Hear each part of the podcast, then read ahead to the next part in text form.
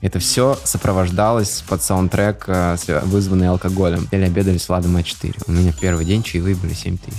Предпринимательство казалось тогда безумно скучно. Вот я думаю, как раз поэтому он и стал миллиардером. Я привозил АК-47 у нас в клуб. Получала по роже 4 раза. Здравствуйте, дорогие друзья. Это подкаст «Соломина». Подкаст про тренды, саморазвитие и образование. И этот выпуск я впервые записываю в дубайской студии и сразу с невероятно мощным гостем, с Олегом Торбасовым. Привет.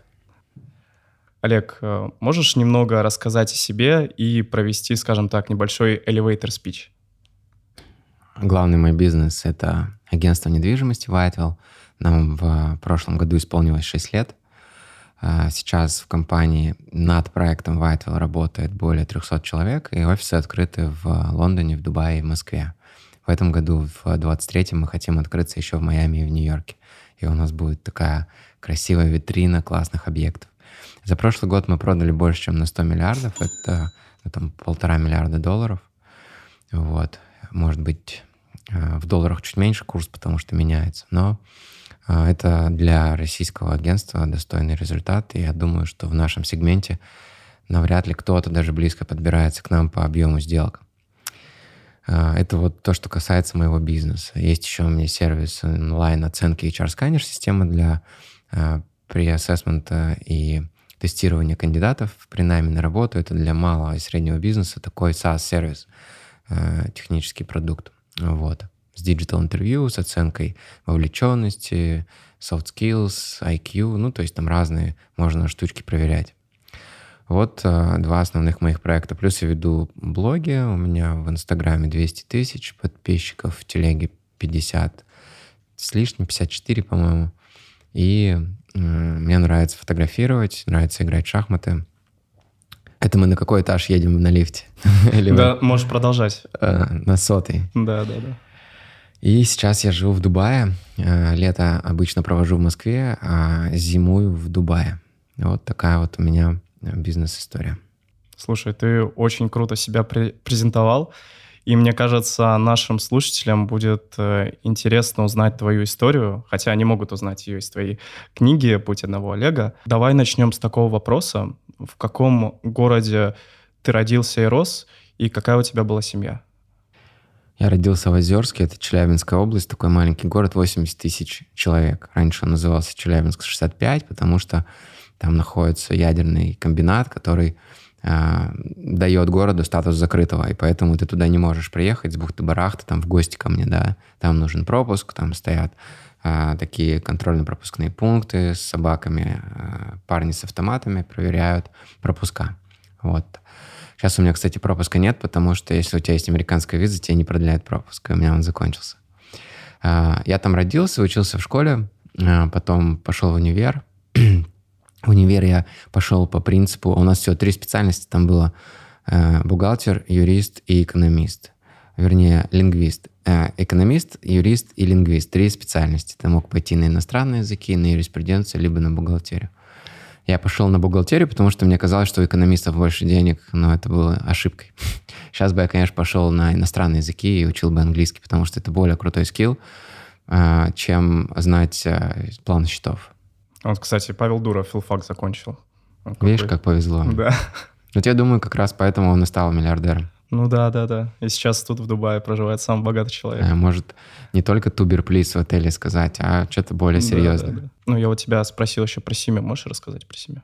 Мама у меня до сих пор работает э, на город, ну, она работает в администрации, в разных предприятиях. Большую часть жизни она работала в земельном комитете. Ну и у меня есть еще брат, Леша, младший, и есть, э, да и все, наверное. А когда я родился, у меня еще был родной отец, но он с нами с трех лет не жил, и мы с ним особо не дружили, не общались. Он умер пару лет назад. И отчим, он умер, когда мне было 14, он был архитектором, и поэтому вся квартира у нас была заставлена крутейшими архитектурными книгами, а в его комнате стоял такой большой прибор, который называется Кульман. Раньше у него еще не было а, всяких программ для рисования, и он по старинке чертил все планы на такой большой графической модели.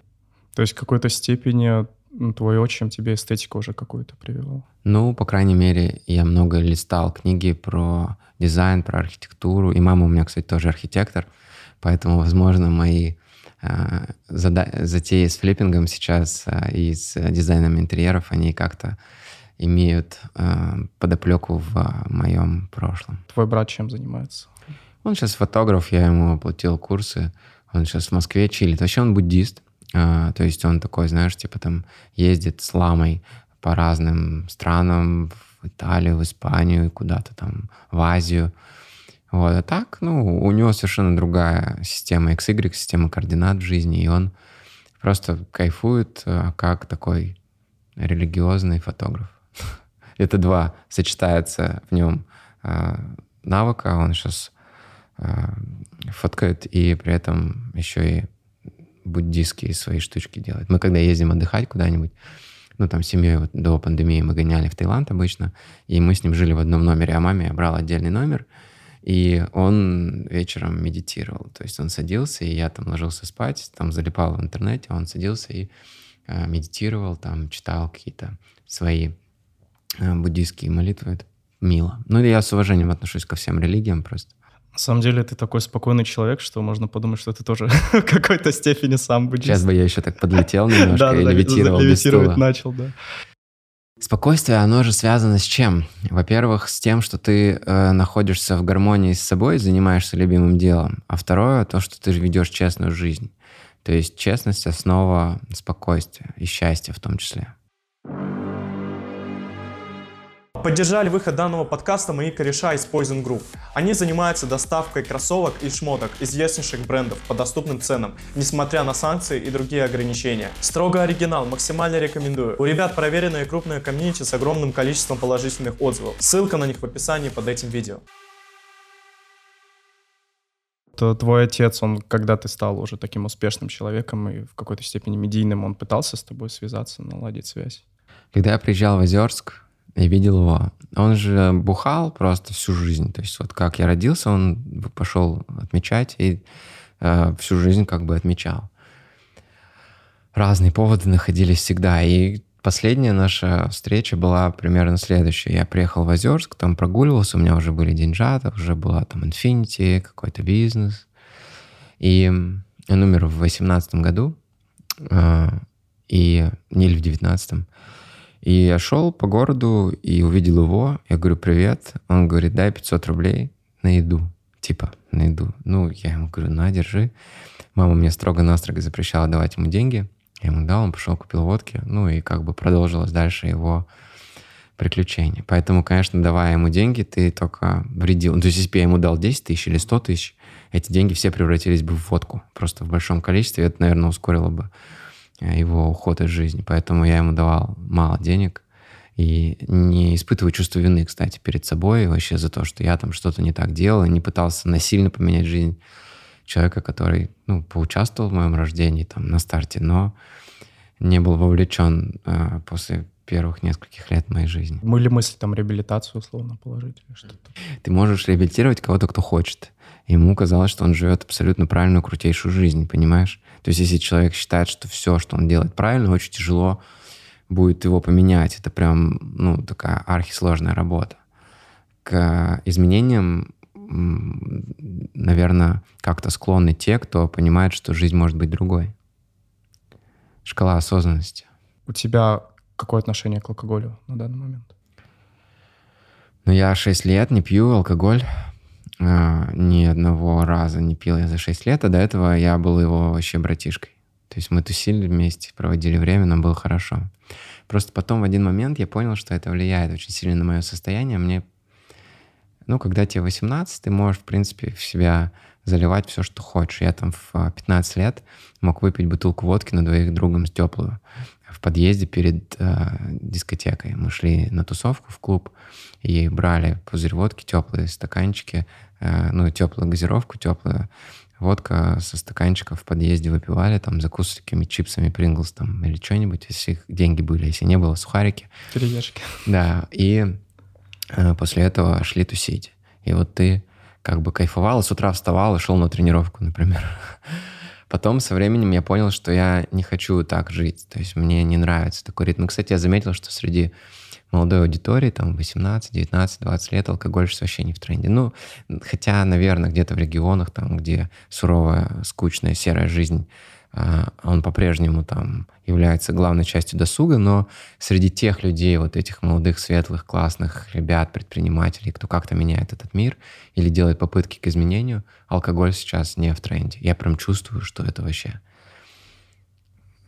Ашкидишки, конечно, сейчас. Ашкидишки в тренде, да. Вот это да, просто прям новая Причем лет с 13 уже. Вообще жесть просто. То есть я вижу прям подростки мелкие все время сосут эти. Раньше леденцы сосали эти чупа-чупсы, а сейчас ашкидишки. ашкидишки. И причем я знаю ребят уже в моем возрасте, там 21-22 года, они никогда не, не курили, вот, попробовали ашкюдишки, начали все время пыхать эти ашкюдишки.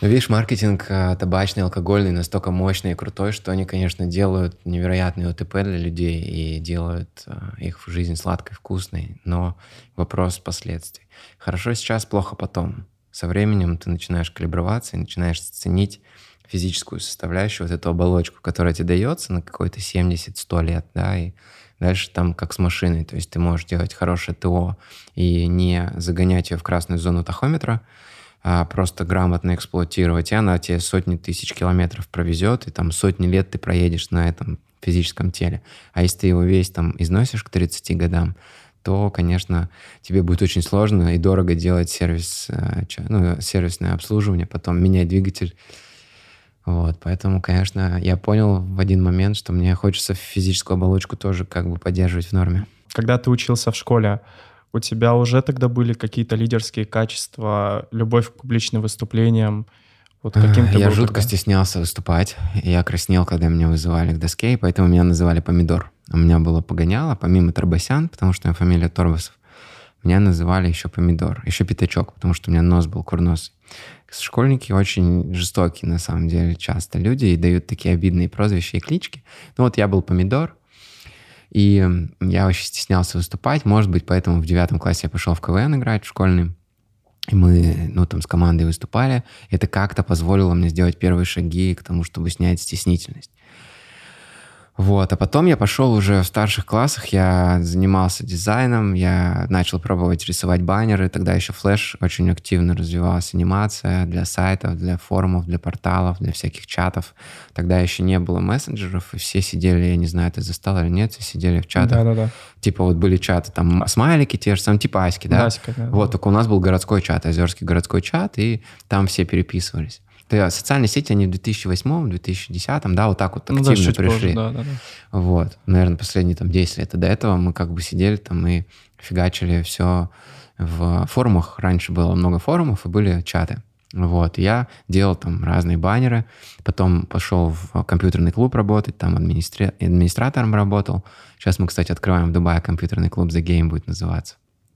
И а, в общем, играл в доту, в КС, у меня была команда по Counter-Strike, мы Это старший участвовали. Класс, да, да, десятый, одиннадцатый. Я на ночь ходил, там у меня потом прицел снился. И потом я после школы продолжил работать уже в клубе и уже дизайном занимался. Но при этом в университете учился. Да, да, но я в универе подписал, слава богу, мне договорился, я сделал свободное посещение, потому что я работал, и как бы мне там ректор дал возможность свободное посещение, при том, что я сдал на красный диплом. То есть я был человеком, который научился сдавать экзамены. Знаний и каких-то практических вещей я не вынес, ну, чтобы там, знаешь, сесть и там свести баланс, например. Я основы понимаю, конечно же, но я ходил, наверное, на 10% лекций. Остальное все я пропускал.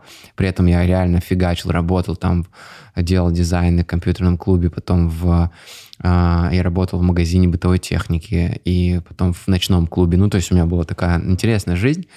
Вот. А, но при этом я, конечно, научился не ходить на лекции. И то, как к экзаменам готовился, то есть я запоминал все ровно там на неделю, и через неделю все это улетучилось, потому что знания без применения, они, конечно, не имеют ценности никакой. Я не понимал, как я это буду использовать, эту историю, там, типа, э, предпринимательство. Мне казалось это безумно скучным. Предпринимательство казалось тогда безумно скучным? Конечно. Ну, то есть у меня не было вообще. Но при этом я же на бухгалтерский учет анализ аудит учился. Это зарплата 50, 70, 100 тысяч рублей до сих пор. Ну, типа бухгалтер какой-нибудь старший, там может 200-300 получать, но э, это та работа, где ты можешь э, спокойно за деньги взять человека за какие-то адекватные, умеренные. Это ты специалитет, да, заканчивал? Тогда? Ну, типа... А еще так получилось, что я учился в школе бизнеса 9, 10, 11 класс. У нас МИФИ э, московский, ну, там был типа филиал МИФИ в Озерске. И э, я взял у них бизнес-школу, если ты заканчиваешь бизнес-школу МИФИ, э, три года. И получается, мы после уроков э, с 4 до 6 ходили в эту школу бизнеса при МИФИ, и там у нас были разные экономические игры, какие-то основы предпринимательства.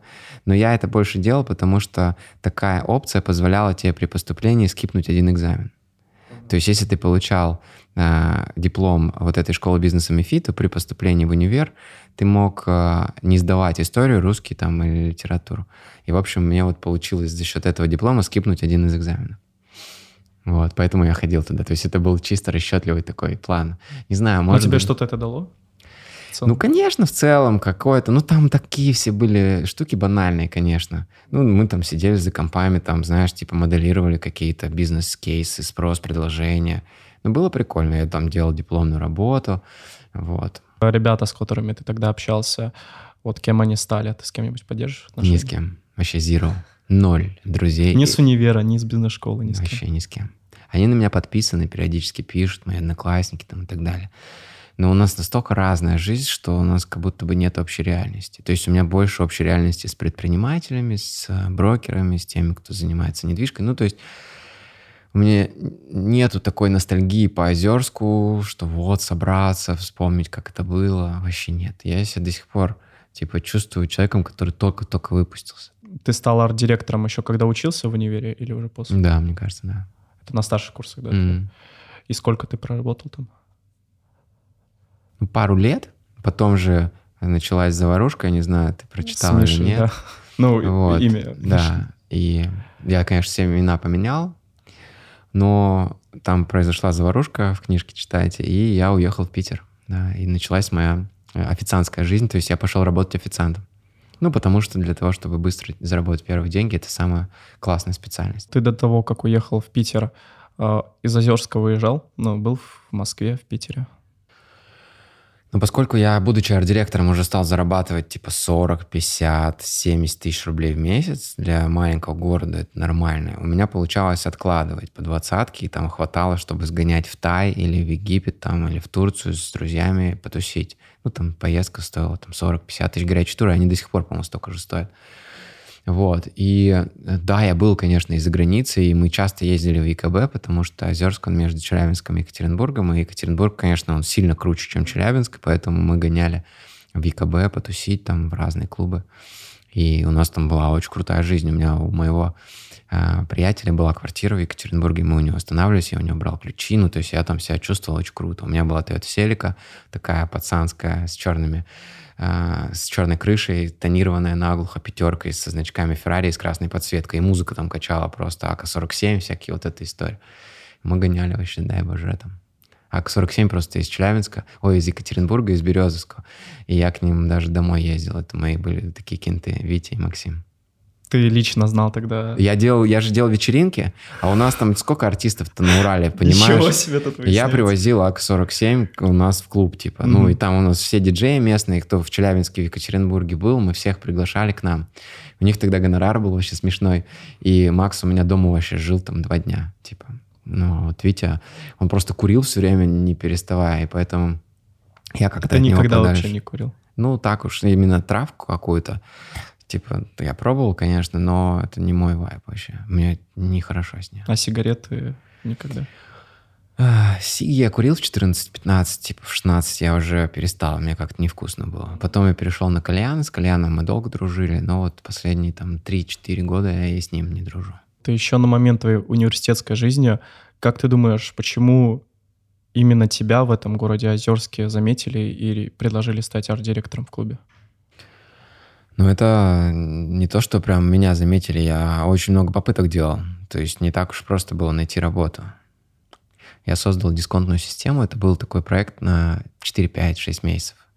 Вот, мы придумали карту, которую везде распространяли, дисконтную, которая давала скидку в десятках разных магазинов, которые между собой не конкурировали. Ну, типа в аптеках, в продуктовых, там, на заправках, в боулинг-центре, в кинотеатре, в ночном клубе. И вот боулинг-центр, кинотеатр, ночной клуб — это был как раз Айвенго, где я работал. После. До того, как туда устроиться, я пришел к владельцу и рассказывал, пичил про вот эту дисконтную карту. Я говорил, вот, давайте купите у нас 200 карт. Мы с каждой карты зарабатывали 100 рублей. То есть если он 200 карт покупает, мы 20 тысяч заработали. И уху, да. А если мы, мы продали 10 тысяч карт всего и заработали, ну, как бы какие-то более-менее серьезные деньги. Но это все распределилось там на полгода и с партнером, и у нас была сотрудница, которой мы платили зарплату, и плюс себестоимость карт, плюс мы много в рекламу вкладывали, потом она нас кинула, забрала бабки, и мы этот проект свернули, и я пошел работать в Айвенго. Вот, то есть он меня, когда он узнал, что у нас система закрылась, он меня пригласил работать э, к себе, и я сказал, хорошо, welcome. То есть ты, получается, свой, можно сказать, первый миллион где-то в 20 лет сделал? Не было миллиона, то есть не было. Не было. Не было. Ну, то есть... Он был э, близок.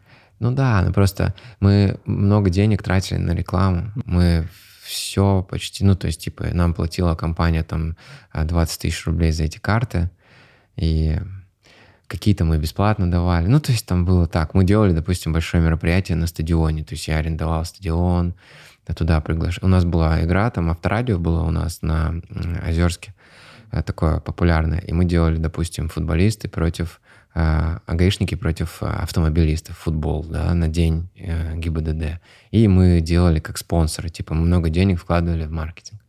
Ну да, первые какие-то зачатки предпринимательства у меня тогда уже появлялись, но потом, когда я уехал в Питер, я работал официантом. На полгода я завис примерно, будучи чуваком с подносом, а потом уже я просто понял, что хочу обратно в бизнес. Читал Киосаки, Тинькова и прям вообще э, стартанул. Давай сразу топ твоих книг какие книги действительно могут поменять сознание и вывести тебя на новый уровень? А, смотря какой уровень у тебя сейчас, понимаешь, то есть неправильно... Эм, я вообще не люблю этот вопрос про топ книг, честно. Потому что на каждом этапе развития, осознания, наборе качеств и так далее, эм, тебе нужны разные книжки. А может, и вообще не нужны. Кстати, это очень хорошая идея не читать книги. А, у меня сейчас именно такая стадия, что мне, у меня как бы инфотоксикоз был какое-то время, когда я много читал, и этими знаниями просто они уже через э, край переливались, и мне казалось, что чем больше я знаю, но это никак не связано с твоей способностью действовать, понимаешь, да? И большинство книг еще сейчас, не большинство, но очень много, это bullshit книжки. Ну, то есть ты реально читаешь, а там размазали какую-то одну мысль или долбанную идею там э, и препарировали ее якобы, чтобы раздуть. Там шрифт побольше, какие-то В одну статью эти. можно выразить там и все, маленькую. Да, мне, я вот пару раз начал читать такие книжки и понял, что суперскилл сейчас — это уметь бросать книжки, которые тебе не нравятся. Потому что когда ты вроде как начал, у тебя как будто бы оферта с автором подписана, что ты обязан дочитать из уважения или из какого-то а, не знаю, чувство гештальта, да, что ты типа начал и не закончил, как будто бы цикл, да, такой. Да нет, я вообще половину книг, я до сих пор «Атлант расправил плечи», я три подхода сделал, я до сих пор его не прочитал, мне кажется, он вообще тяжелым, мутным, вязким. Но многих он вдохновляет. Вообще, представляешь? Поэтому я не любитель рекомендовать книги. Из тех, которые мне в нужный момент подсказали что-то, это книга «Цель» Ильяху Голдрата по системе ограничений. Это момент, когда ты был официантом или уже? Нет, это вот сейчас уже. не так давно я читал. А, когда я был официантом, мне Киосаки очень сильно зашел, меня аж трясло, я не мог уснуть. Когда я читал Киосаки, лежа в коммуналке, там просто на скрипящей кровати. Да, про квадраты потока, дохода, я мечтал быть богачом. Видишь, получилось. Получается, вот ты поработал арт-директором уже несколько лет после универа, уехал из-за событий, которые в книге написаны, обязательно почитайте. Спойлерить не да. будем, да. Не буду спойлерить. Там, кстати, это очень интересно написано, мне прям захватило дух в тот момент. Э, уехал в Санкт-Петербург, устроился официантом. У тебя, насколько помню, были вот последние деньги ты отдал там за квартиру, и буквально чуть-чуть на жизнь хватало. Да, 40 тысяч у меня было, когда я приехал. Да, 40 тысяч. Из них я 13 заплатил за аренду, 13 агенту, там 100% комиссия. Плюс депозит, там, все это. У меня осталось, типа, пятнашка там на жизнь. Представляешь, как страшно в новом городе. Пятнашка. Жизнь. Причем у меня не было ни постельного белья, ничего. Мне мама все посылками через Почту России отправляла, потому что я просто боялся, что если я сейчас пойду в Икею и куплю все это, это будет too much. Я, слава богу, тогда взял мебель, какой-то стол, ковер там в кредит. То есть Икея дает же кредит, там типа платишь, по-моему, 10 или 20 процентов, и там остальное там тебе дается. Вот, я взял мебель в кредит. По сути, это был такой критический момент у тебя, один из тяжелых. А можешь ли ты сказать, что это самый тяжелый момент в твоей жизни был? Хм. Я не воспринимаю его как тяжелый. И это был супер интересный опыт. Он может быть просто, знаешь, типа на контрасте это было как холодная ванна такая, как ледяной душ. Потому что в Озерске у меня была квартиреха своя, тачка. Ну, съемная, но хорошая квартира, тачка, э, респект, э, подписчиков куча, там 4500 человек у меня тогда было Кстати, подписчиков. я хотел спросить у тебя, вот извини, что перебиваю, в какой момент ты блог начал вести? ВКонтакте, я насколько знаю, ты начал. Ну, вначале я ВК вел, да, потом Инсту, потом уже Телега добавилась. В универе? Начал, а, да? Ну, да, где-то там как только вот, ну, спустя 3-4 года, как появился ВК, я вообще вначале сторонился, мне было неинтересно, потом вот там году в каком-то там 12-м, 10 может быть, я начал уже что-то писать. А как набирал подписчиков? Как там они приходили? Ну, в Озерске, когда я был, я постил, какие у нас будут вечеринки, и вел аккаунт группы, и там везде писал. У нас, ну, была группа типа Айвенга. Раньше популярно было ВК, все там тусили. До того, как Дуров убрал стену. Вот. Верни и... стену. Я знаю, что он смотрит нас. Конечно. Он смотрит все мои подкасты. Да, да. Мне Моргенштерн сказал. Мы вот, кстати, просто из последнего, я на этой неделе, допустим, у нас был больше, ну, мы прям сидели, обедали с Владом А4. Он что-то здесь в Дубае, ну, мы Серьезно? с ним кентуем, да, и мы с ним сидели два с половиной часа просто а, и обсуждали, он сейчас свои проекты запускает, он там спрашивал, что я делаю. Ну, просто мне вот с такими ребятами нравится тусить, вот, и у меня, ну, есть круг общения из таких прям мега интересных людей, которым я что-то подсказываю с точки зрения предпринимательства. Но и он, конечно, безумный красавчик. Я считаю его просто очень работоспособным, крутейшим чуваком. Но его многие хейтят с того, что он полностью мистера Биста копирует. Вот. Но мне кажется, что если бы он не копировал, то этого на русском сегменте бы не было вообще. И он делает это качественно. Да, он крутой вообще. Он тебе не говорил, почему они Моргенштерна на новогодний, на новогодний клип не позвали? Не, я это не спрашивал. Не спрашивал? С Моргенштерном не встречался тут? Я общаюсь с его продюсером, с Тёмой, который, ну, у него там в клипах мелькает, и который за его бизнес-сок отвечает. Вот, он мой хороший приятель. Ну и так мы там обмениваемся. Он же хотел real estate запустить свой. Моргенштерн. У него, помнишь, был период кайфа, когда да, он да, запустил да, да. кайф бургер, хотел, и он хотел кайф реалти запустить, агентство недвижимости. Вот. Но в итоге, как я понял, там потом началась заварушка, и он эти идеи по экспансии кайфа э, в массы оставил. С Павлом Дуровым не встречался, просто я знаю, что вот Моргенштерн, он у Павла Дурова частенько тусит. У нас есть общие знакомые, кто с ним прям хорошо общается, но нет, я с ним не знаком. Я его видел, кстати, в Питере, когда жил. Он ходил в маске анонимуса по Невскому проспекту. И мы думали, что за чудной чувак. А потом мой друг, который работал в ВК, э, ну, с ним хорошо общался, он сказал, что это Паша Я ему респектую. Он, кстати, жил на Blue Water с нами. Э, его видели пару раз в зале в тренажерном. Сейчас он переехал на виллу, где Моргенштерн пил винишко. Да, да, да, вот как раз где Моргенштерн пил винишко. Но вот Павел Дуров, он умеет прям перформить, э, когда он с башни Зингеров эти самолетики пускал с деньгами. Ну, я думаю, что есть вещи, которые он бы хотел скипнуть и... Э, ну, прям... Не, ну это, да, у каждого у нас в жизни. Да. есть такие У моменты. тебя есть? У меня есть. Что вот, например? Что бы ты хотел, за что тебе стыдно вот перед своими подписчиками? Не только меня выворачивая наизнанку, но и сам вот признайся в каком-то своем жестком косяке, который ты сделал, и который тебе хочется скипнуть? А, ну, я один раз рекламировал, рекламировал, нет, это не скам, а курсы по английскому, вот, а, которые как оказались, э, не очень хорошие. М. Вот. И мне за это стыдно. Ну, так я вообще очень избирательно к рекламодателям Окей. подхожу. Ничего себе, Олег. На новые уровни ты выводишь контент, конечно. Ну, это такой мягкий был, на самом Да, деле. На самом деле, ты не стал Я понимаю, что основной- да, да. Основную жесть, которая происходит там вот как раз, когда ты с кальяном, с э, бутылочкой и вот этот весь... Ну, просто я понял, что в моей жизни почти вся неэтичность, то есть когда происходил какой-то фарш, драки, замесы, какие-то там типа половые связи неожиданные, это все сопровождалось под саундтрек, а, вызванный алкоголем. То есть он был главным злодеем в моей жизни, который создавал больше всего ситуаций и контекста для того, чтобы эти ситуации происходили. Вот поэтому в том числе я перестал пить, потому что я понял, что так моя жизнь становится более правильной. Но Вот. зато много интересных историй. Да, которые Это хочется просто. У меня самое... Я в жизни дрался четыре раза. Типа, Так. Сколько раз ты дрался в жизни? Ноль, по-моему. Ноль, да? Да. Я четыре раза. Ну, дрался в смысле, что я получал по роже четыре раза. При том, что ты из спорта плаванием только занимался. Да, я не ходил в драчки. И вот одна история была такая, что мы с друзьями сидели, изрядно выпили.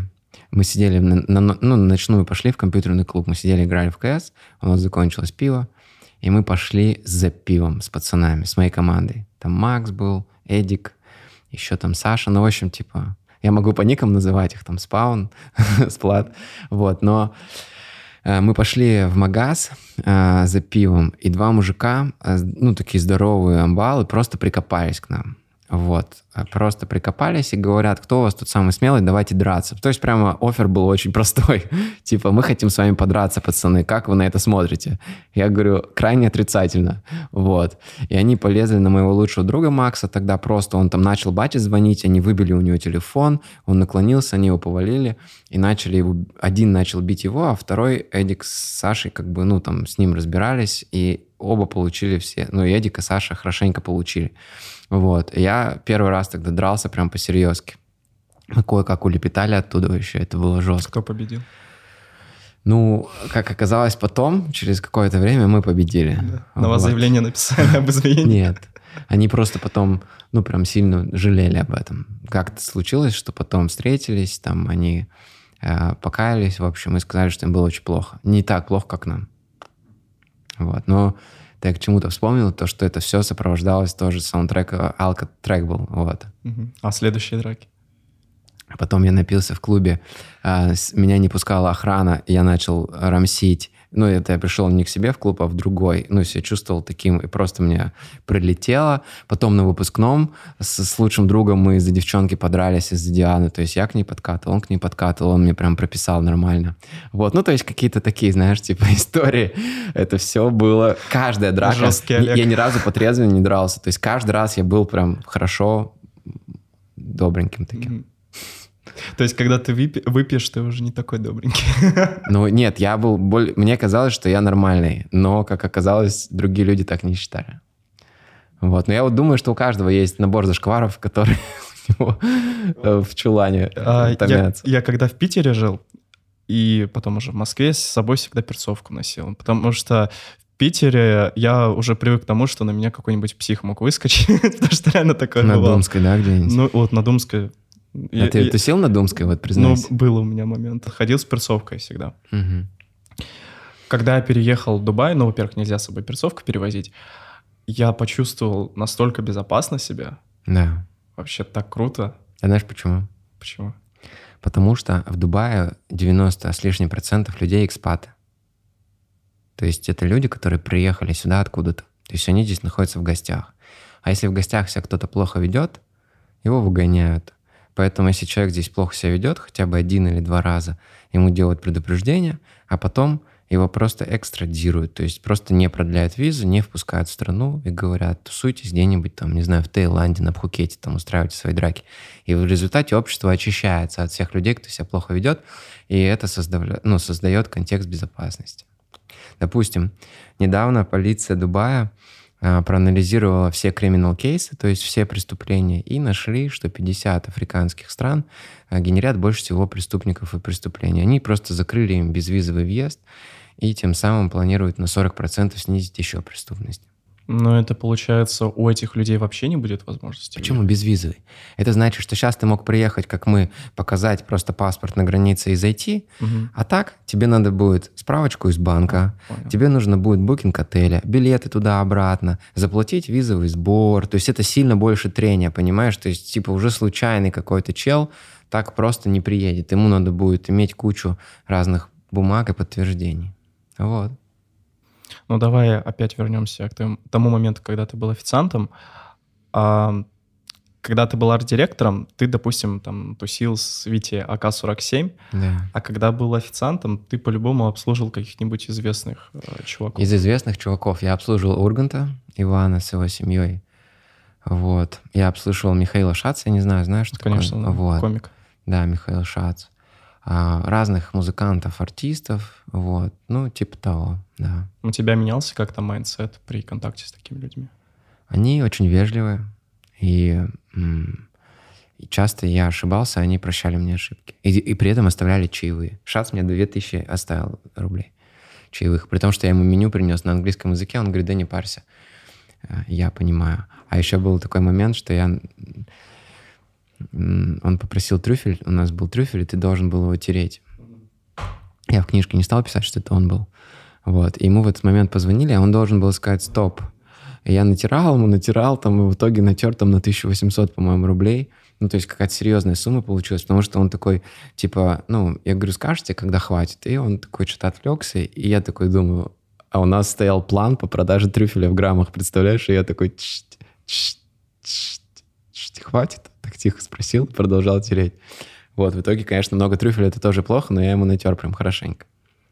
Натер шац. А это из этого, да, ресторана тебя уволили, Да. когда ты инициативу проявил? Да, это Рибай на Рибай, конюшине. да. да. Я туда хожу до сих пор. Я когда в Питер приезжаю, мы туда ходим с друзьями. У меня там есть пару приятелей, с кем мы работали официантами, кто расправил крылья. Вот есть самых таких известных Илья Орехов, он битбоксер. Он сейчас в Дубае тоже тусит. Сейчас он с Соболевым поехал в Таиланд, там они тусят на корпоративах, а так он, типа, с Лимбиски, допустим, он выступал. а, С Соболевым? С кем? Илья Соболев, А, знаешь? с Ильей Соболевым. Да, Всё, они прям... Есть Николай и Илья. Да, просто. да, они, ну и, и как бы Николай сейчас не гастролирует особо. Ну да, да, да. Вот, Илья Соболев. Ну и вот Илюха Орехов, мы с ним вместе работали официантами, мы сейчас дружим, и Ваня Гончаров.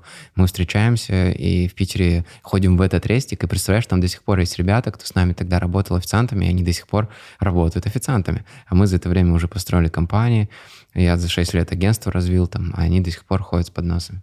Человек, который, ну, из-за которого тебя уволили, а, он там тоже работает до сих пор или нет? Он владелец ресторана. Нет, а стоп, поч- почему? Я, насколько помню, тебе администратор сказал сразу же в моменте, что ты уволен. Ну да, потому что я пообщался с боссом, Да. э, и после того, как босс уехал, э, меня уволили.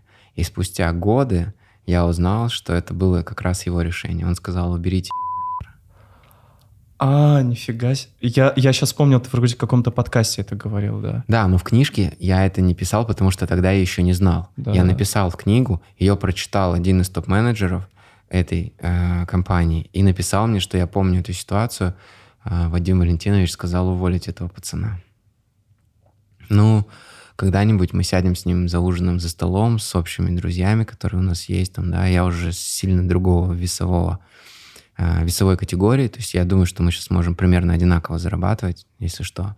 И я думаю, что, может, даже иногда я и больше зарабатываю, чем он. Поэтому я думаю, что будет прикольно, если я ему эту историю расскажу, но я ни о чем не жалею. Я был неадекватен. То есть я реально был неадекватен. И эта неадекватность, она вот так вот и а, отшелушиваешься от, от тебя, от твоей жизни, когда тебе такие пинки дают. Это как бы твою картину мира делает более совершенной, более правильной. То есть тебе адекватность иногда через боль дается, понимаешь? Боль — это индикатор твоей неправоты, твоей неадекватности. То есть если ты чувствуешь любую боль, значит, ты в чем-то неадекватен. Если ты чувствуешь боль в своем теле, значит, ты неправильно разогреваешься, неправильно э, выбираешь вес, понимаешь, да? То есть она не должна быть э, излишней. Если ты чувствуешь душевную боль, значит, ты неправильно оцениваешь, как устроен мир. Можешь дать определение неадекватности? Вот подразумеваешь? Неадекватность — это когда происходит то, что ты ожидаешь, и не происходит... а, Вернее, адекватность — это когда происходит то, что ты ожидаешь, и то, чего ты не ожидаешь, не происходит. А, соответственно, неадекватность — это когда происходит то, чего ты не ожидаешь, а то, что ты ожидаешь, не происходит. То есть ты говоришь, я там сделаю это, и ни хера не получается. Или ты говоришь, мне вернут деньги завтра, а тебе ни хера не возвращают. Вот это твоя неадекватность, понимаешь? Значит, ты неправильно оцениваешь реальность. Угу. Ну, я вот для ребят, которые книгу не читали, расскажу историю. Э, ты, получается, обслужил столик владельца ресторана и предложил ему усовершенствовать систему подготовки стажеров. Да, так получилось, что я параллельно, мы начинали учиться с ребятами, пять человек, и мы сдружились, потому что мы все были стажерами, мы вместе натирали приборы, вместе там расставляли эти столы, и потихонечку один, второй, третий отселись. Мы остались с Катей вдвоем в финале, и в итоге сдали только мы меню, все остальные ливнули. И мы понимали, почему, потому что в системе обучения были системы error. Ну, например, нас закрепляли не за самыми лучшими официантами, а за самыми отстающими, которые давали не совсем правильные алгоритмы. То есть они говорят, да похер, да неважно, да это типа там э, бабки, э, мешки с деньгами, типа гости.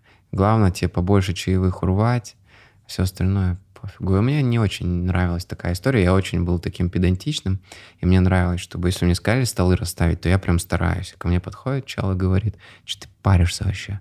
Старается он, типа, столы, там, жвачки эти отколупаешь. Да похер вообще. А ты их еще может и нервировать, что они этого не делают, а ты из этой системы выбиваешься. Ну, я получал чаевые больше, чем они. То есть я когда сдал меню, у меня в первый день чаевые были 7 тысяч. 7 тысяч рублей за день. Прикинь, для официанта. В 2012 году? Да. Ну, это не 12 год был, но, типа... Да, 12 кстати. Угу. Это когда я переехал. Да, да. А, но смотри, твоя идея, она была, ну, то есть твоя мысль, она была совершенно справедлива, и это бы помогло улучшить работу данного ресторана. А, почему это ты до сих пор считаешь неадекватным. То есть если бы к тебе подошли с таким же предложением, да, то есть какой-нибудь новый твой сотрудник, ты бы тоже его уволил? Или как бы это происходило? Вопрос подачи. То есть если бы сейчас ко мне подошел... Вот часто бывает такое, что приходит новенький какой-то сейчас чел. Он не разобрался, почему так или иначе сделано, почему так или иначе работает. И начинает обесценивать то, что я построил. То есть, прикинь, ко мне приходит какой-нибудь сопляк, который просто там... А, такой говорит, ой, что-то у вас дерьмовый маркетинг настроен, что-то вы тут не так делаете, тут не так делаете. И это выглядит очень странно. Ты для чего сюда пришел? Ну, то есть ты делай свою работу. Смотри, у меня 100 человек работает, э, и у них получается.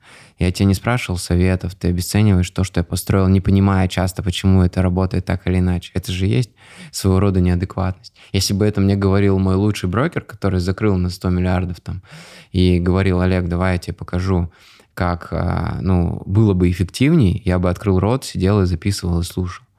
Но все, у кого есть а, хорошие результаты, они не обсуждают систему, они понимают, что она основана на здравом смысле и построена а, только для того, чтобы им помогать. А те, кто приходит, не разобравшись, это, это, кстати, можно объяснить. Человек пытается проявиться, он пытается попасть в прожектор моего внимания, и у него, ну, как бы есть такая идея, что если он найдет какие-то несовершенства в моей системе, изъяны в том, что я делаю, это как бы его э, в лучшем свете покажет. А зачастую мне не требуется менять систему, которую я сам построил. И вот как раз-таки они не понимают, что нужно, и делают что-то другое но при этом а, ты бы этому человеку также ответил, что там условно каждый солдат, а каждый генерал когда-то был солдатом, и дать возможность человеку высказать свое мнение. То есть он, по сути, тебе Конечно, у нас, ну, конечно, если ко мне приходит сотрудник и говорит какие-то идеи, я часто, часто их двигаю дальше и говорю, что в этом есть здравый смысл. Просто за 6 лет работы таких кейсов было не очень много. То есть чаще предложения усложняют систему, дорого усложняют систему и не дают тех результатов, которые мне хотелось бы. Поэтому давайте всем поставим MacBook, например, э, вместо э, Windows. Это предложение не пройдет мою критическую оценку. Хорошо, вот ты продолжил работать официантом уже в другом ресторане, и вот что для тебя было ключевым моментом, чтобы ты кардинально изменил свою жизнь? Эм, тоже набор факторов. Почти всегда какие-то суперсерьезные вещи, они не приходят одни. Если ты помнишь, как я оказался в Питере, то там совпало три фактора одновременно. Когда я а, планировал уйти с ресторана, параллельно произошло три фактора. Я облил там финнов, плюс я соком, да, плюс я прочитал Киосаки, набрался смелости, он дал мне энергию, плюс еще мне записку там оставили. Ну, то есть, типа, там разные такие ситуации произошли, которые меня вытолкнули на новый слой. Но я еще, ну, когда читал книгу, я отметил для себя, что у тебя возникали мысли, что ты не хочешь жить такой жизнью. Да, это правда. Часто мы э, уровень нормы, когда понимаем, что то, что происходит у нас в жизни, тот набор пространства, людей, обстоятельств и состояний, которые у нас есть, что они не те, которые мы хотели. Мы не хотели в этом пространстве просыпаться, с этими людьми засыпать, в этом теле жить и с этим состоянием и с этими эмоциями какое-то долгое время двигаться по жизни. Хочется э, другого. И вот несогласие — это очень крутой мотиватор, очень сильный boost часто. Мы можем тянуться к чему-то, эмоции такие к, да, каким-то классным людям, классным вещам, классным пространствам, мы можем бежать откуда-то, от каких-то людей, от каких-то состояний, от каких-то э, пространств. То есть я из коммуналки мечтал свалить, и меня это мотивировало, понимаешь? Чтобы просто уехать отсюда, чтобы жить где-то, не стоя в очереди в туалет. И не садиться на, стоп, на теплый стульчак, потому что до этого там сидел какой-нибудь врач да? скорой помощи. Антон, который жил в соседней комнате и весил там 120 килограмм.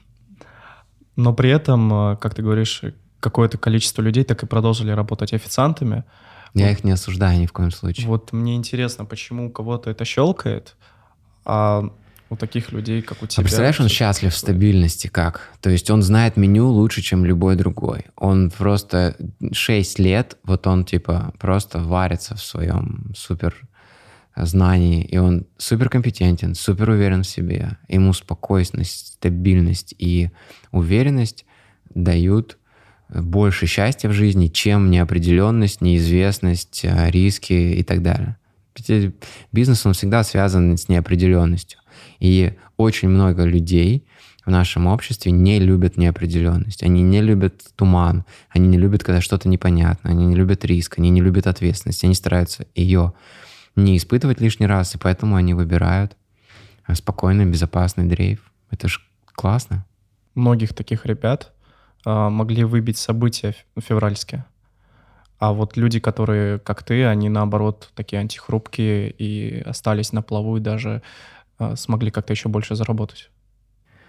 Ну, видишь, нечестно будет перекладывать ответственность за свое состояние на президента, либо на правительство, либо на новостную повестку.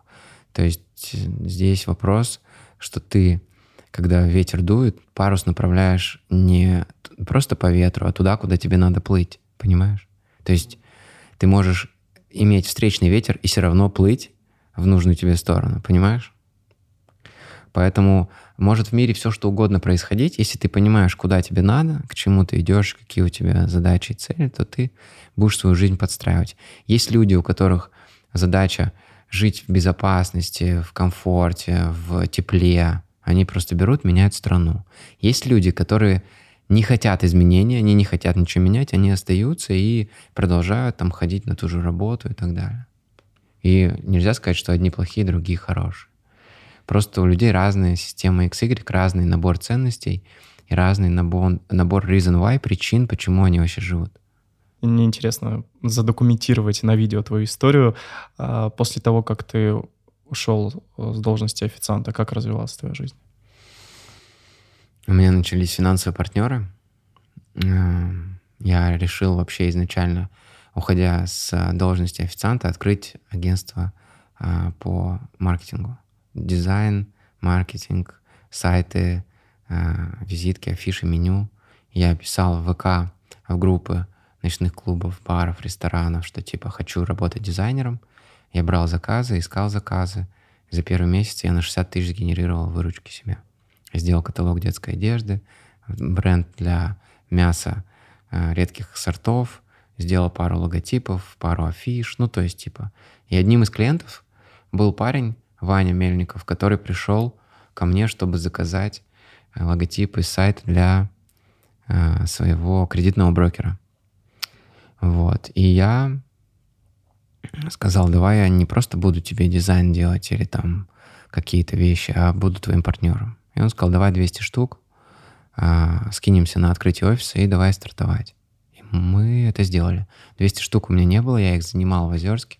Хотел сначала одной суммой занять 200 тысяч, но я тогда работал для всех еще официантом, и поэтому мне не давали такие деньги, и я начал дробить эту сумму, и по 50 тысяч у меня получилось 4 раза собрать по 50, и у меня получилось 200 тысяч, я их скинул с Ваней, открыли финансовые партнеры, стали быстро расти, за несколько лет выросли там до э, сначала 17, потом 28, потом 40. В моменте, в пике у нас было там в 16-17 году было 48 э, офисов по стране и крупнейшая консалтинговая компания по кредитному брокериджу.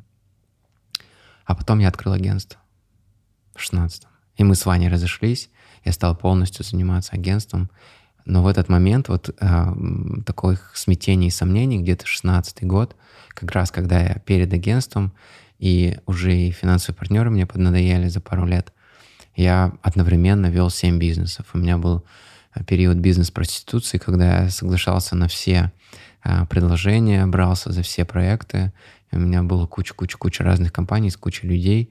Я охерел и понял, что мне лучше а, какую-то одну-две компании вести, чем 10. А HR-сканер когда ты запустил? Тоже в 16-м. То есть это был в этот момент. А ты когда решил запартнериться с Ваней, почему вот как ты вообще выбираешь партнеров? Как У него была тачка, он круто выглядел, он платил везде в ресторанах за меня. Ну и за Рому, там наш партнер был еще Рома, которого мы в итоге в долю не взяли, а сделали сотрудником. Это он нас познакомил. Он круто выглядел, одевался такой в Армане, весь был очень уверенный, очень харизматичный. Он до этого двигался с тяжелыми чуваками, с такими серьезными.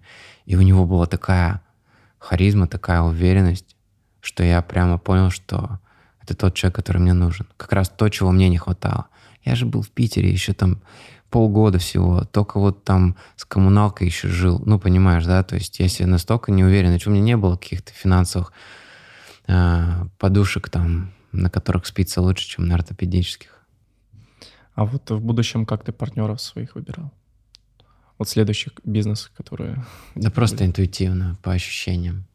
Я ошибался в партнерах в 90% случаев. А вот по твоим ощущениям, как ты в людях разбираешься, хорошо или плохо? Сейчас лучше, чем тогда. Калибруешься постоянно. Это но не скажу, что совершенно. Или... Не скажу, что совершенно. Человек может быть хорошим, но при этом в бизнесе лажать. Куча таких кейсов. Он может быть безупречным в бизнесе, но мерзким и неприятным. От него может вонять изо рта, я не смогу с ним строить бизнес, понимаешь? Мне нравятся приятные люди если от них плохо пахнет, я не смогу просто с ними сидеть и общаться. Вот у меня была встреча с одним девелопером на этой неделе. У него такая вонища изо рта. И вот он наклоняется и говорит, давай вместе работать. А я вот так вот отклоняюсь и вот так вот закрываю рот, потому что меня просто сейчас стошнит. И понимаешь, я думаю, вот это жесть. И мне неловко ему сказать, что, слушай, такой запах изо рта неприятный. Ну, потому что вроде как это обесценивание или оценка. И просто меньше с ним стараюсь общаться, понимаешь? А он очень хочет общаться. Вот. И то же самое с партнером. У меня партнеры были как супер приятные люди, но не супер продуктивные, так и очень продуктивные, но не супер приятные. Они тебе встретятся еще в книжке. Я в твоих подкастах часто слышал, что для людей хорошая внешность, приятная внешность — это сильный такой boost Конечно. по жизни. А вот ты когда учился в школе, ты говорил, что у тебя, ну, ты только что сказал, что у тебя внешность тогда была... Подростковая, формировалась. Подростковая. Прыщи, челка, пятно на лбу, уши торчат, топыренные, нос пятачком. И, и мне казалось, хотя я был симпатичный парень, нормальный.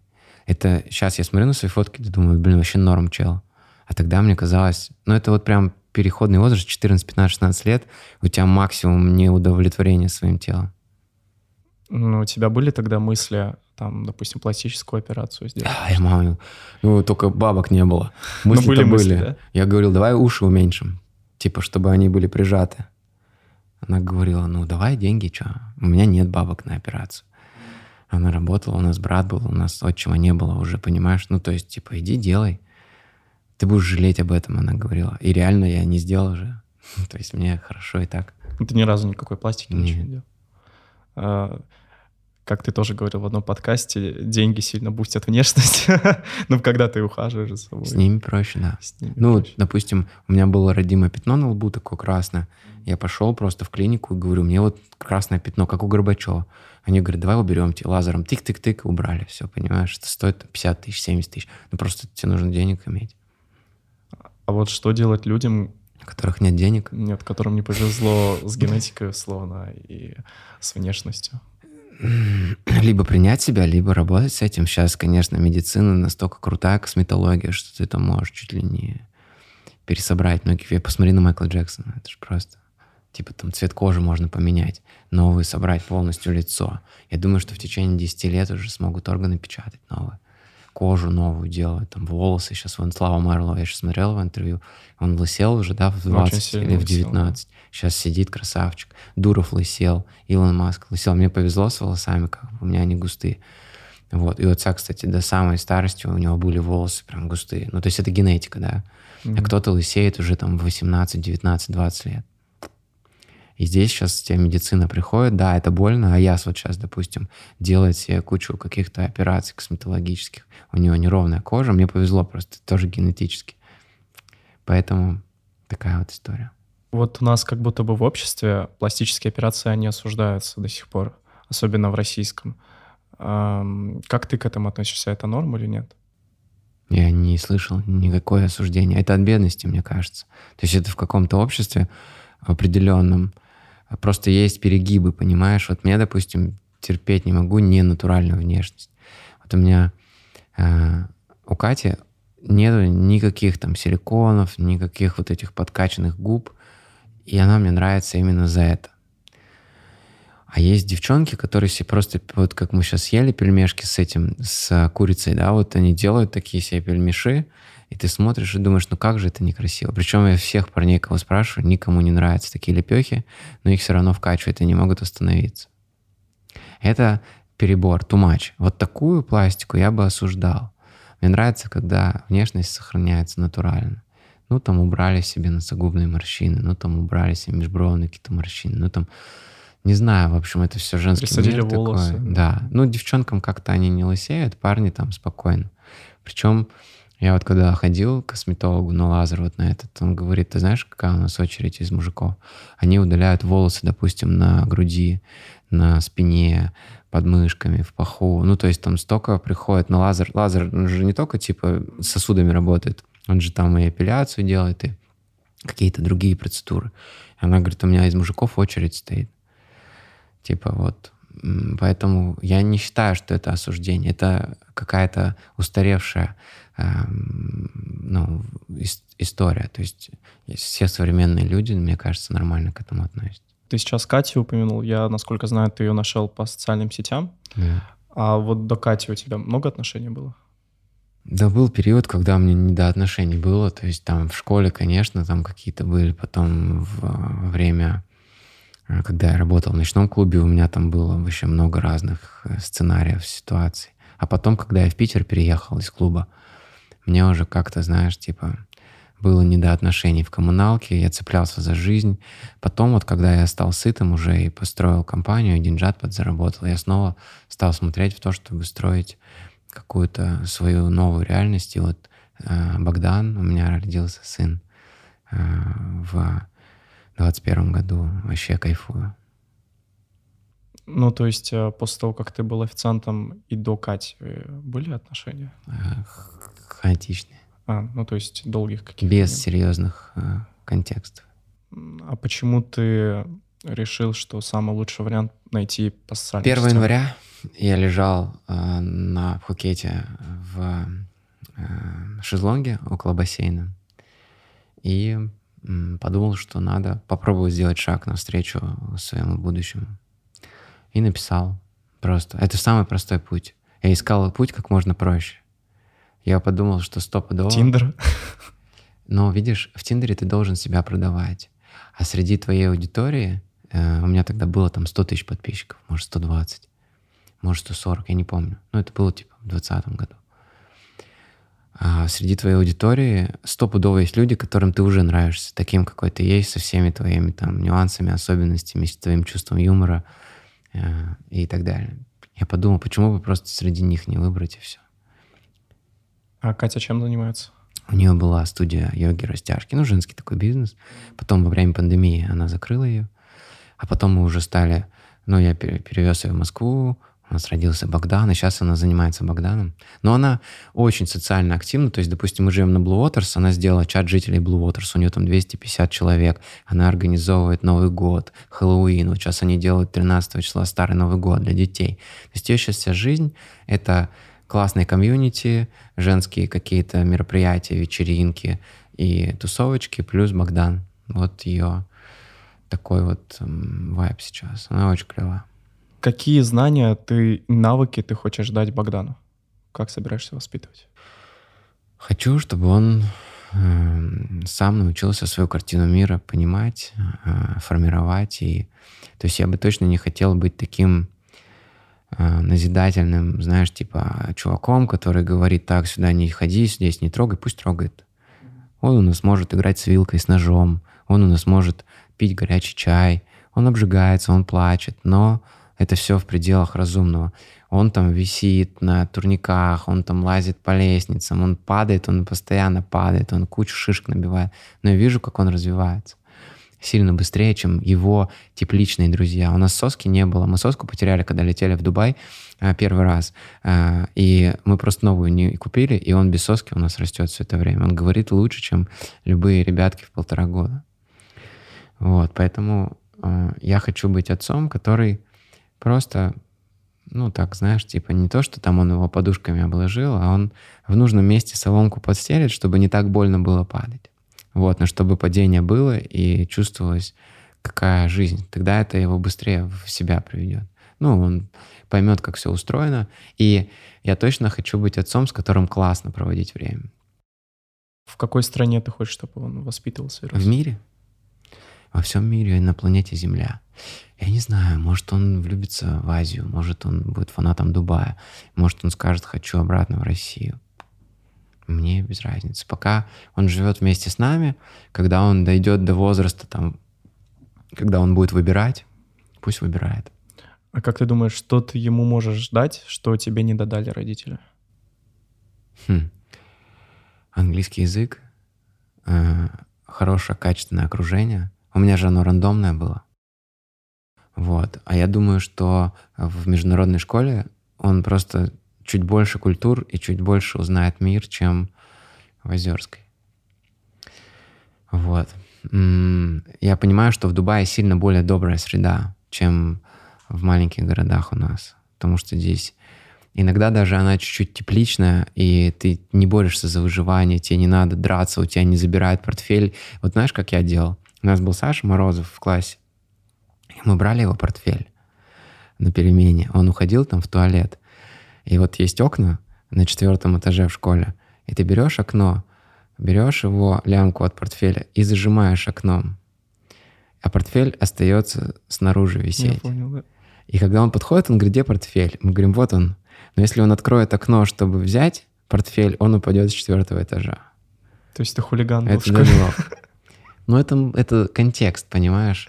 То есть здесь бы я такого не делал. Здесь бы я уважал и так далее. А там вот так вот, типа, ну, было норм. Такое Хлебом было. кидаться, там. У нас был, да, такой свой вайб. Здесь, может быть, тоже свои приколы, я же не знаю пока. Но я бы хотел, чтобы он себя чувствовал человеком мира, чтобы он чувствовал, что он... Вот здесь, что мне нравится в Дубае, что ему все рады, ему все улыбаются, с ним все болтают. Он себя чувствует, а ведь детям очень важно это — он чувствует, что он существует, что он заметен, с ним все как бы вступают в диалог. Ну, это прям очень круто. И парковщик, и доставщик Карима и так далее. У нас, конечно, сильно ниже культура любви к детям в России, к сожалению. Может быть, это из-за стресса, может быть, это из-за скорости, из-за какого-то контекста, но детей как будто бы вот мир просто с ними чуть меньше взаимодействует, чем в каких-то вот счастливых, теплых странах. Если бы ты вернулся к себе 17-летнему, 14-летнему, какие бы ты советы себе дал? Учи английский. Я всегда один и тот же совет Только даю. английский и все, неужели? Ну, если я скажу «не бухай», это будет нечестно, потому что я сам бухал в это время. Я считаю, что человек должен сам такие решения про, про, ну, прожить и принять их. Если я скажу, иди занимайся бизнесом, может, мы потеряем лучшего врача, виолончелиста, какого-нибудь. Нет, именно к тебе, именно к тебе 14-летнему, если бы ты вернулся в прошлое. Ну вот лучшее, что я бы сказал, Олег, учи английский. А все остальное делай так, как будешь делать. А что бы я еще сказал? Открывай бизнес. Да, тогда это было вообще, ну, то есть нет. Вот это мой единственный совет был бы, который бы сработал. То, о чем я жалею до сих пор, я сейчас с ним занимаюсь, я его натаскиваю, но если бы он у меня был такой, знаешь, типа с молоком матери, как сейчас Богдан на английском понимает лучше сейчас, чем на русском. То есть если я ему говорю «дай 5», он такой «что?», если говорю «give 5», он дает. Понимаешь? Ему няня на английском говорит, он все понимает. Он уже сразу два языка у него в системе X. А арабскому не думаете учить? Пока нет. Но если он будет в арабской школе, нужно бы. Ну да, да. Мне кажется, это прикольно арабский еще знать. Это очень круто. Очень часто по твоими интервью а, можно увидеть комментарии а, в плане, ну, которые пытаются как будто разоблачить себя. А, то есть зачем вы позвали этого липового миллионера там? Или а, ну, не верится в то, что это так может быть. Классно. Люди защищают. Это как предохранитель же работает. То есть их хрупкий мир только что а, получил повышенный а, уровень напряжения заряда, и предохранитель срабатывает и обесценивает. Это невозможно. Нет, это все придумано, это все сказка. Я-то знаю, что я в интервью не наврал ни одного слова. И это все можно проверить. У меня социальная жизнь там ведется 10 лет. И там можно посмотреть и увидеть все точки. Я же не могу задним числом придумать пост, сфоткаться, типа, и выдумать компанию, которой нет. Поэтому... И при этом я никому ничего не продаю. Я же не прихожу и не говорю, я долларовый миллионер, купите у меня что-то. Да нет. У меня нет курсов, у меня нет... курсов даже, да, никаких Да, нет. поэтому я со своей стороны думаю, а в чем причина мне тебя обманывать? Что я хочу тебя? То есть в чем идея? Ну, людям важно держать вот эту свою хрупкую, э, построенную на каких-то домыслах и постулатах картину мира в порядке. Поэтому, конечно, когда они видят что-то, что в эту картину мира не входит, они это обесценивают. И это иногда им помогает. Я думаю, ну, блин, классно. Если ты считаешь, что это невозможно, ты прав. Это действительно невозможно только для тебя. Вот ты скрываешь свой возраст. Как ты думаешь, если они узнают, сколько тебе лет, они расстроятся? Да нет, конечно. То есть никто не может... То есть как расстроиться, типа? Потому что люди часто сравнивают э, себя с другими людьми и смотрят на их возраст, то есть э, и с, думают, вот я к этому моменту чего добьюсь или чего не успел добиться. Ну, видишь, есть люди, которые в 50 бизнесом начинают заниматься, и нельзя сказать, что они что-то упустили. Есть те, кто в 18 лет начинает заниматься, есть те, кто в 30. Ну, то есть, типа, здесь нету какого-то единого правильного сценария жизни, чтобы ее счастливо прожить. Успех, кстати, не всегда связан со счастьем. То есть, если ты успешный, ты не обязательно счастливый. Ты можешь быть неуспешным и счастливым. Вообще супер классное совпадение.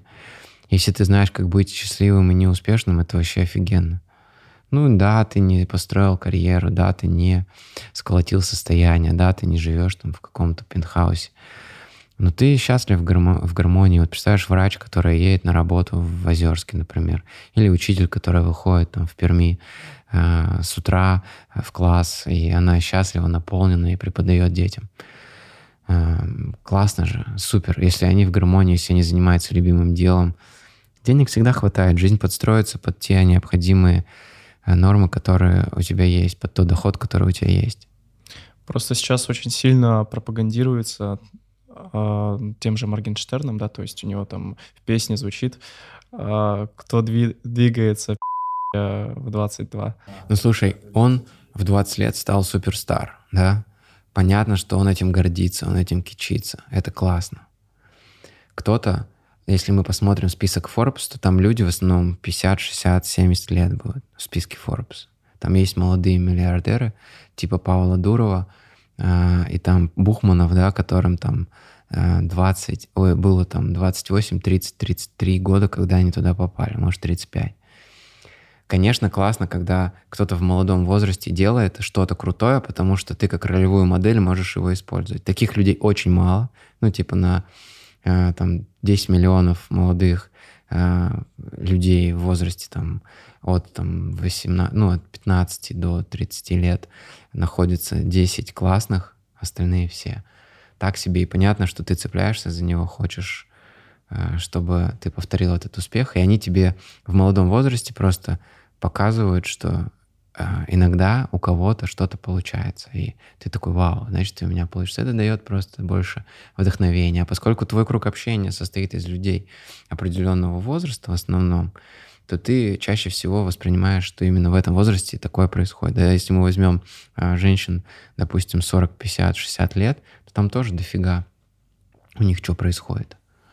А, и у них есть свои кумиры, и наоборот, для них, может быть, женщина, которая в 55 или в 60 лет построила свой бизнес, станет ролевой моделью, и она будет вдохновлять их, чем девчонка, которая в 18 в институте там что-то заработала себе 30 миллионов, понимаешь? То есть, резюмируем, это тебя должно вдохновлять, а не в какое-то негативное настроение? Ну, вообще, чужой возраст тебя точно никак не должен тревожить.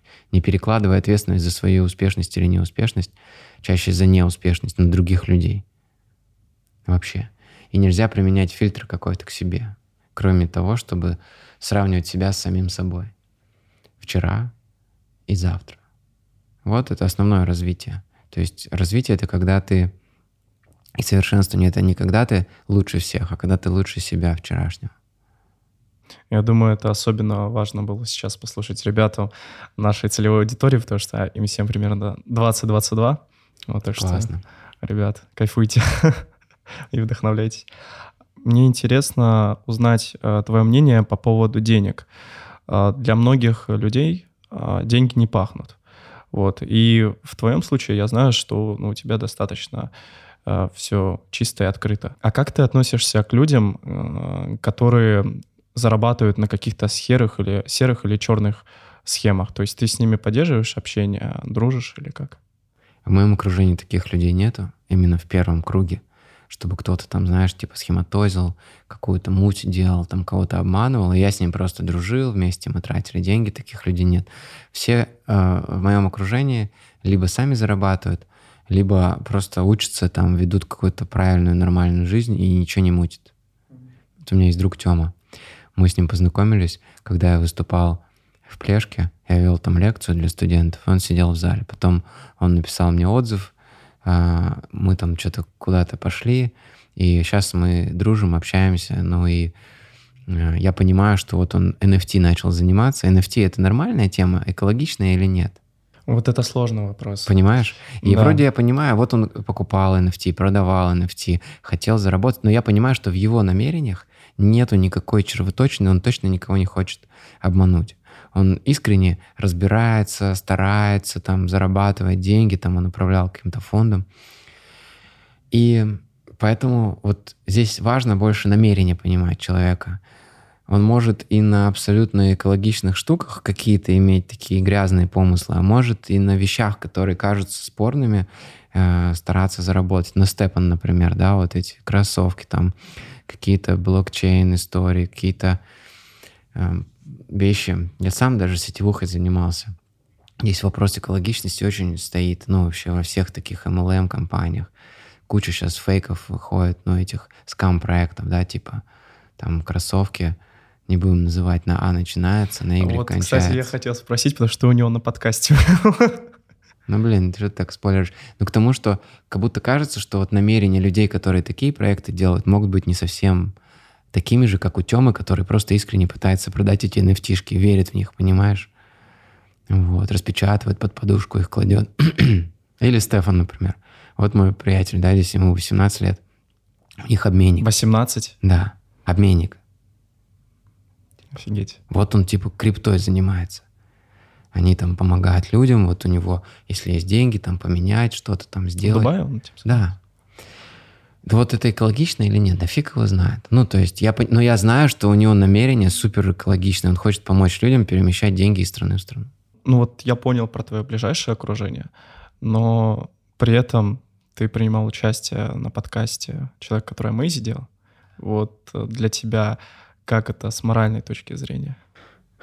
Абсолютно нормально, потому что а, Серега, ну то есть я понимаю, что он просто, ну это такой сценический образ. Мы же с ним знакомы еще долго-долго. Мы вместе вели наставничество с ним, я его знаю давно.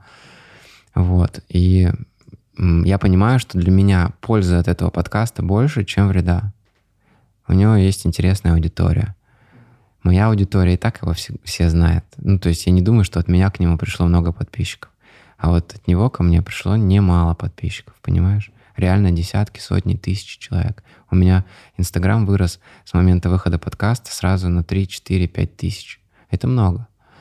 А, потому что, ну, это мои такие вот Э, поиски аудитории. Вот ты, когда записал подкаст с Сергеем Косенко, и этот подкаст выложил у себя в Телеграме, какие отклики были от, от твоей аудитории? Почитай комменты. То есть все все Просто понимают. Интересно, как восприняли. Ну, то есть мои ребята меня любят и респектуют, кому бы я ни пришел. Им mm-hmm. интересно меня послушать. И интервью реально было интересно. Интервью классное было. Да, да, то есть мы сделали свою работу, мы сделали людям классный контент. Вот я сейчас стал водить машину, и я прослушал все подкасты которые были последние. Мне не хватает. То есть мне очень нравится, а, когда ты включаешь разговор, потому что у нас ничего не происходит же в кадре. Если ты смотришь фильм или что-то там, какой-нибудь даже вот есть такой контент, допустим, показывают дом, да, или показывают квартиру, тебе нужно смотреть все равно, тебе очень тяжело обзор дома Собчак смотреть а, как бы чисто голосом. А вот подкасты, ты их включил, и ты едешь час, два, три, и у тебя просто умные люди разговаривают. И ты в таком сидишь в своем уютном мире, и хоп, какую-то идею, хоп, какой-то смысл поймал. И это классно. Поэтому я считаю, что я этим подкастом принес больше пользы, чем вреда.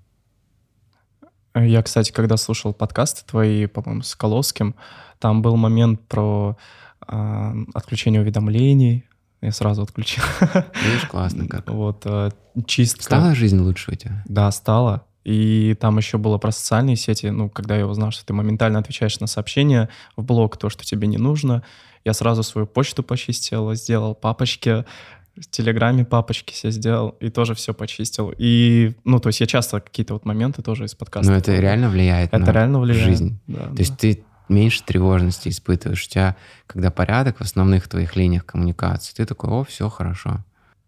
У тебя такая крутая передача была на Ютубе, да. шоу «Бизнес-хакеры». Да. У тебя там был Федор Овчинников, Аяз был, а, Михаил Руслан Дашкиев. Да-да-да, очень много ребят было. А есть у тебя мысли сейчас что-то подобное запускать? Ну вот мне нравится, что есть такие студии, и что я могу приглашать гостей и задавать им вопросы. Потому что тогда я хотел строить студию. Ты видел, да, мы там ставили да. баннер, мы ставили телеки. Я строил студию каждый раз. У нас было три Panasonic профессиональные камеры там. Возможно, я тогда хотел, типа, делать крутую картинку. Сейчас, может быть, мне и стоит какие-то подкасты начать делать, тем более у меня есть аудитория. Но я уверен, что они будут популярны. Вот, можешь сказать про анонсили, что что-то может быть. Я Олег думал снимать подкаст. второй сезон «Бизнес-хакеров», честно скажу. Может быть, даже в Дубае. Я бы Влада пригласил А4, с ним бы сделал интервью. Мне кажется, это бы очень про бизнес, сильно. например. А еще Моргенштерна потом посмотри. Про бизнес. Ну, то есть, ну, Моргенштерн, блин, просто, ну, то есть у нас разные вибрации с ним, понимаешь? То есть он такой, мне он не, симпати... не симпатичен. А из-за чего? Но его система отношения к жизни. Я вот смотрел сейчас опять на вписке с ним большое интервью. Да. Блин, у него мат, перемат, я не смогу. То есть это будет, ну, то есть я не люблю столько мата, например. То есть это не мой вайп. Он бухает все время в кадре, он сидит на всех интервью, бухает. Он там стопудово использует какие-то допинги, тонизирующие вещества. Это не мое настроение. Тем более он как предприниматель не такой уж выдающийся. Он просто Шоумен. артист, да. Но я не хочу э, всех артистов. А вот Влад топовый предприниматель. Я знаю просто, что он делает, он охерительный. А что он делает? Мне... Ну, чипсы, например, выпускает. Я просто знаю, как это все устроено, какие контракты, как это. Но это, блин, большой бизнес, это капитализируемая компания. Бренд чипсов, который будет продаваться, допустим, 10 миллионов, 15 миллионов экземпляров пачек. Это очень большие деньги. И это стоит сильно больше, чем блок. И он уже начинает такие штуки делать. Я когда с Сеней, есть такой Сеня Шургин, мой приятель, то у него типа виртуальные майнинг фермы. И оборудование для майнинга. Принесет майнинг денег или нет? Но если ты оборудование продаешь, ты же не отвечаешь за результат.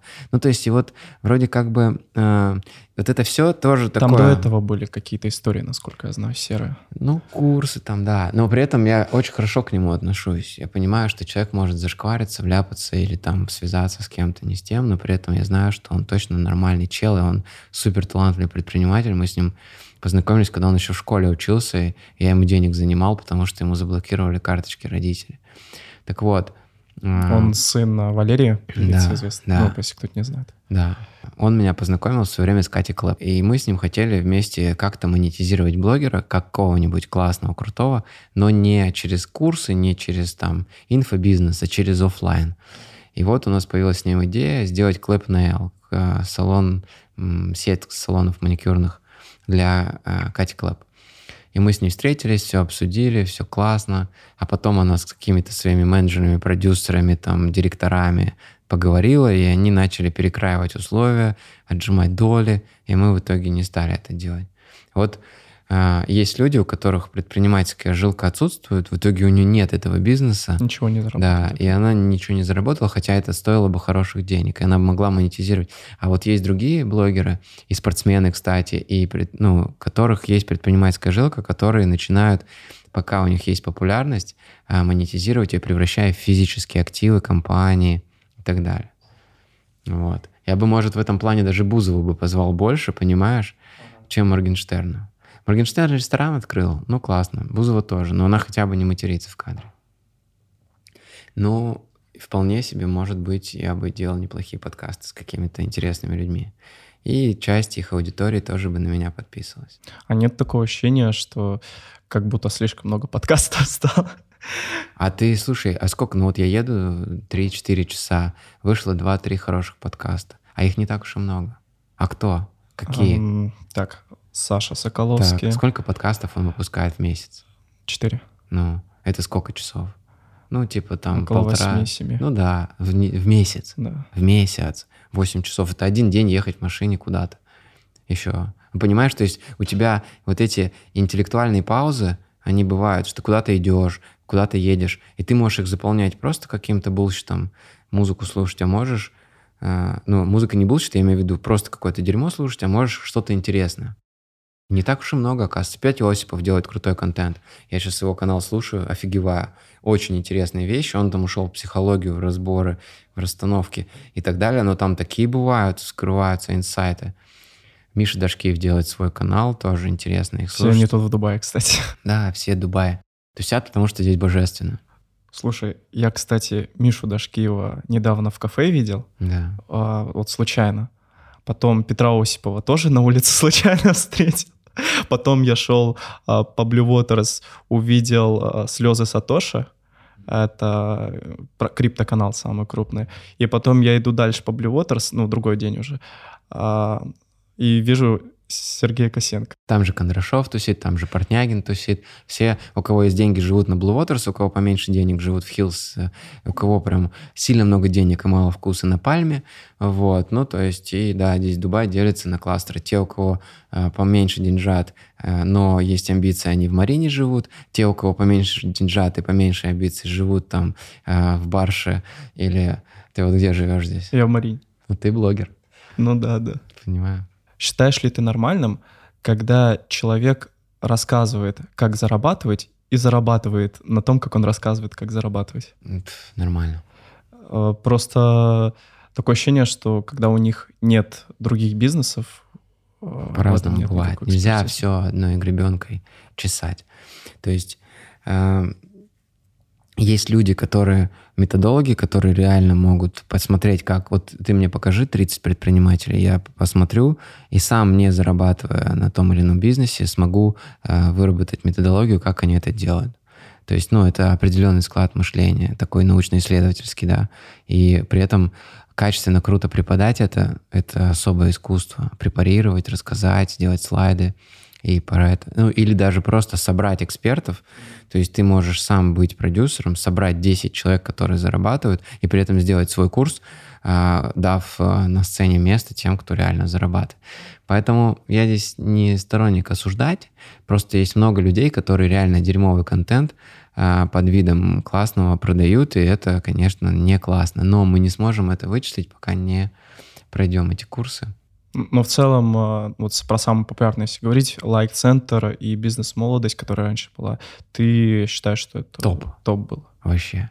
Да и сейчас. То, что делает Аяс, это perfication уже какой-то, это performance education или eduformance какой-то. Ну, то есть это очень крутые локации, они там делают эту камеру, в общем, все это, это шоу, которое интересно смотреть, и при этом с элементом полезных, классных, крутых историй.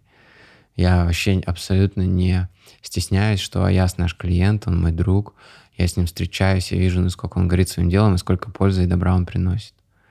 Типа, у меня нет вообще никаких каких-то отрицательных. Э, я понимаю, что не у всех получится, и не все смогут приумножить вложенные в образование деньги, но переложить всю ответственность за то, что ты не смог приготовить торт чисто на автора рецепта, это будет не совсем верно. Я понимаю, что я твой друг, но я просто смотрел некоторые там видео про него, там разоблачения, не знаю, насколько там это правда, и он себя позиционирует как человек, который вырвался из куиды, из такой бедности, вот, но при этом а, в разоблачениях этих утверждается, что у него отец чуть ли там не магнат и владелец крупных предприятий. И там есть фрагменты, как показывает Аяза по новостям, где он директор компании этой же.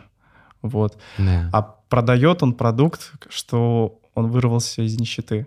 Вот насколько правильные такие маркетинговые ходы. Я думаю, что э, здесь вопрос в ракурсах, с которых мы смотрим, то есть то, что я сейчас делает, и тот уровень благосостояния, который ему приписывают, конечно, ну сколько лимонадный завод а, в Куиде может приносить денег. Это звучит так, типа, ну я же видел его в 2000 а, там, 13-14 году, когда открывал свой офис, я же физически видел этого пацана, видел его мышление, я с ним общался, понимаешь?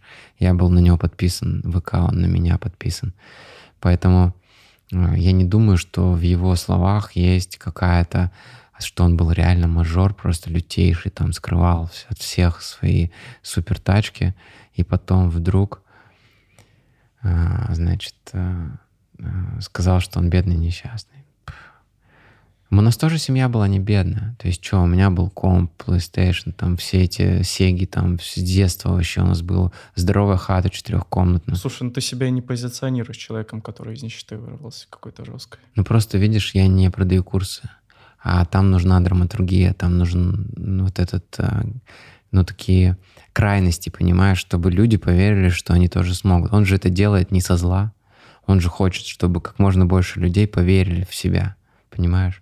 А не то, чтобы набить себе карманы только деньгами. Конечно, круто, когда он богатый, успешный, он сильно больше влияет на мир, чем если бы он был бедным, а все вокруг были богачами. Это бы еще меньше э, нравилось. Олег, можешь, пожалуйста, в заключение дать какие-то пожелания нашим слушателям или вот людям, которые нас смотрели? Кайфуйте. Жизнь такая крутая вообще дизайните свою реальность там и все такое. Да, я понял, что я кайфушник и гедонист. Очень хочется наслаждаться. Причем для этого не нужны большие деньги. Конечно, классно, сидя в Дубае, там, да. Сейчас я поеду на Blue Waters, у меня будет да, классный ужин там, да. Но я понимаю, что когда у меня было не сильно много денег, я все равно мог находить поводы кайфовать. Смотрел какие-то видосы классные. Когда-то купился там мороженое, что-то клевое, порадовался чем-то. То есть повод для счастья всегда можно найти. Я думаю, что мы пришли в эту жизнь как раз-таки кайфовать. И с детства у нас вообще все детство играми было наполнено. Потом мы стали взрослыми, становились все более какими-то серьезными, меньше играли. Я вот сейчас продолжаю играть вообще. В Counter-Strike? В КС, в шахматы, в, да вообще в разные игры. Друзья, большое спасибо, что посмотрели этот подкаст или послушали его. Обязательно подписывайтесь на Олега, а, на Телеграм, да? Или да, на YouTube тоже да, подписываться? Нет, на Телеграм подписывайтесь, на Инсту подписывайтесь, родные мои. Вот, ссылки будут обязательно в описании. Также подписывайтесь на мой YouTube-канал, а на мой Telegram-канал. Тут будет еще очень много чего интересного. А, Пишите в комментариях, удалось ли вам узнать что-то новое про Олега.